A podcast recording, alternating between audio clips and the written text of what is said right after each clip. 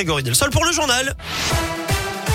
Ça roule mieux, ça roule mal. Ça roule pas terrible à l'entrée du tunnel sous Fourvière en direction de Paris sur la 7 depuis le musée des Confluences jusqu'à l'entrée du tunnel et puis au passage du nœud de Ternay également depuis la 46 sud et la 47 trafic ralenti sur 2 à 3 km. À la une, le pass sanitaire local, c'est l'une des principales mesures sur la table du Conseil de défense sanitaire qui se tient en ce moment autour d'Emmanuel Macron. Le gouvernement qui planche sur un possible allègement des restrictions grâce à l'amélioration de la situation. Le chef de l'État, on le rappelle, est attendu à Lyon dimanche et lundi à la préfecture pour le dîner des chefs, puis lundi au salon Syrah et à l'Académie de l'Organisation mondiale de la santé qui inaugure son centre de formation. Par ailleurs, l'Elysée confirme à la fuite du QR code du pass sanitaire du président sur les réseaux sociaux.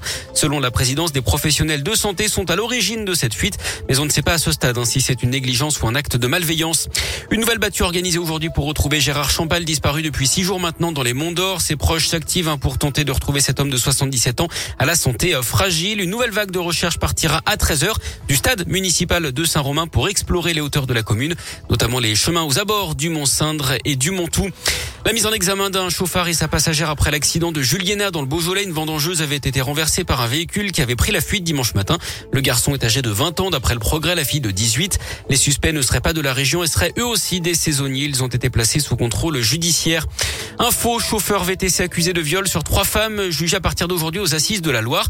Cet homme de 39 ans repérait ses victimes à la sortie d'une boîte de nuit à Lyon et profitait de leur état d'ébriété pour abuser d'elles à leur domicile.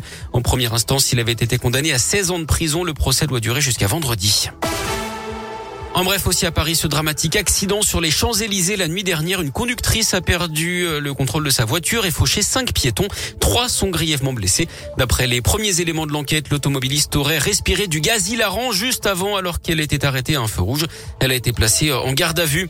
Un week-end de fête dans la région, au Puy-en-Velay, plusieurs dizaines de milliers de personnes sont venues profiter des fêtes Renaissance du Roi de l'Oiseau dans les rues de la ville, avec comme chaque année son lot de petits débordements, notamment cet homme qui a voulu exhiber justement son petit oiseau.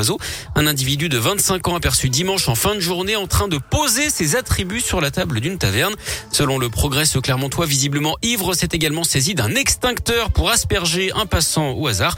Il a été interpellé, placé en garde à vue puis en cellule de dégrisement avant de recevoir une convocation justice. Du sport du foot avec la septième journée de Ligue 1. Ce soir, Lyon accueille 3 à 21h.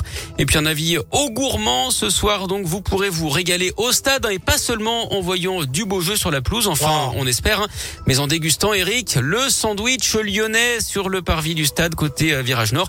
Vous pourrez goûter un sandwich inspiré, tenez-vous bien, du saucisson à briocher avec une Mmh. sauce au Saint-Marcelin, des condiments, mais aussi une fondue d'oignons. Miam miam. Et ça, à 11h03, ça commence à faire bien envie. Bien envie, en effet. Merci.